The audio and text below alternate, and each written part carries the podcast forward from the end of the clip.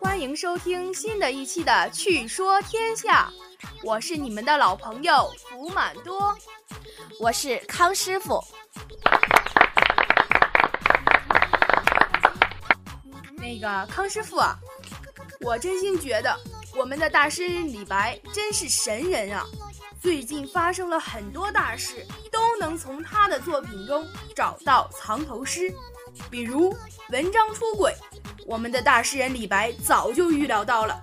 他的论情是这么说的：“文有千笔力，章成百亿心。初得一片简，回马达盛情。”你将开头连起来念试试。文章出轨。这就是李白的答案。这不，最近叉 P 告别，有人就调侃啊，李白呀，我看你怎么写藏头诗。可网上啊，很快就有人找到了下面这首诗：哀可思，不可留，一行清泪浊酒斗。脾心醉。人憔悴，两行难咽入秋空。告老云游无所事，别乡之至月影中。把头几个字连起来念就是“叉 P 告别”。我真是对我们的诗仙佩服的五体投地呀！你别说，还真是这样哈。最近呢，还发生了一件事。但是我在说这件事之前，要先让大家听一首非常非常有趣的歌曲，就是最近非常火的电视剧《一仆二主》里杨树的手机铃声，叫《朋友的酒》。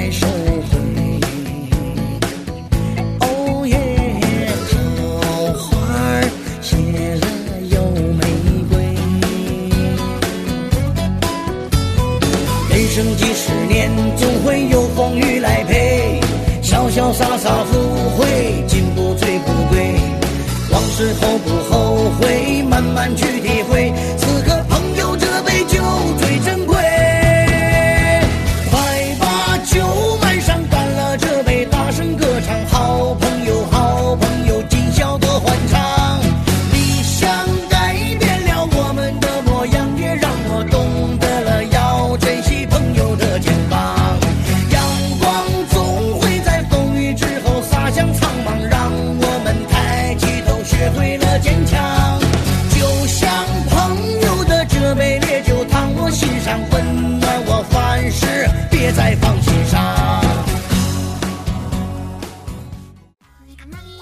好了，听完歌曲，我们继续。京东老总刘强东和奶茶妹妹张泽天承认恋情。刘强东在微博这样写道：“我只想说，我们每个人都有选择和决定自己生活的权利。小天是我见过最单纯善良的人，很遗憾自己没能保护好他。感谢大家关心，只求以后可以正常牵手而行。”祝大家幸福！看完这条微博，我和我的小伙伴们都惊呆了。可是最令人吃惊的还在后头。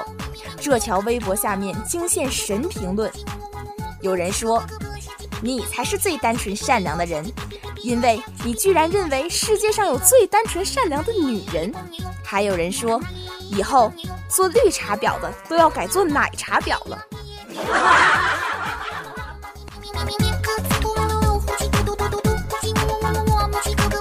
周一见是这几周的热议话题，有人把文章发的致周一见的微博用文章声音模仿出来了，那重音、气息啥的实在太像了，大家一起感受下。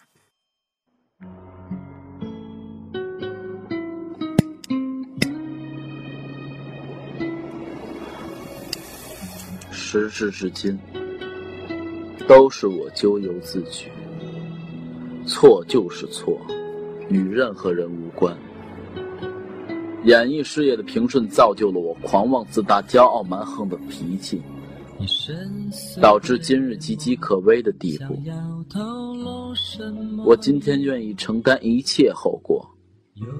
其实，我很感谢你们，让我跌倒在今天，而不是在我不可一世的将来。我必须重新梳理自己，坦然面对并诚恳道歉。我文章。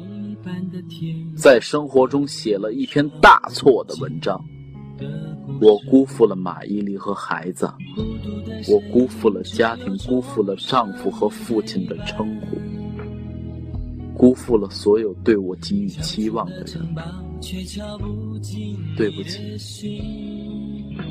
请能接受我发自内心的歉意和忏悔。伊利和孩子本来可以有一个温暖和美的生活，可这一切被我打破了。我的错误行为不配得到原谅，我造成的伤害也无法弥补，但我必须去弥补。我想弥补，这就是我今日之后的生活。至于我自己，你咎由自取。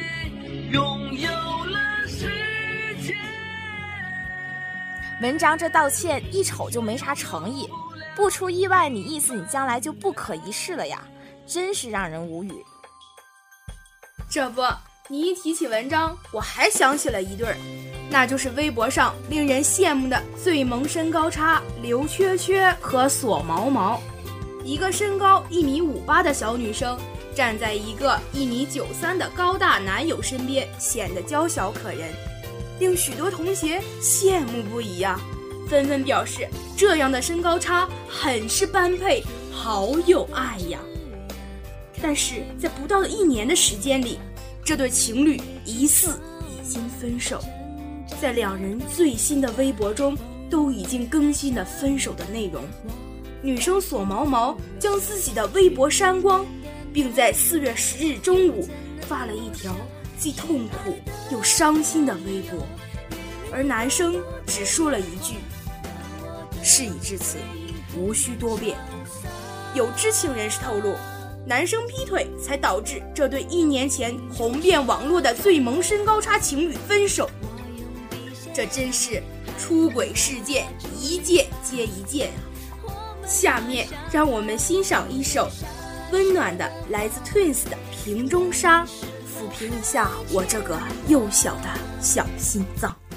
那张年轻熟悉的脸颊，流长的发，逃离过的家。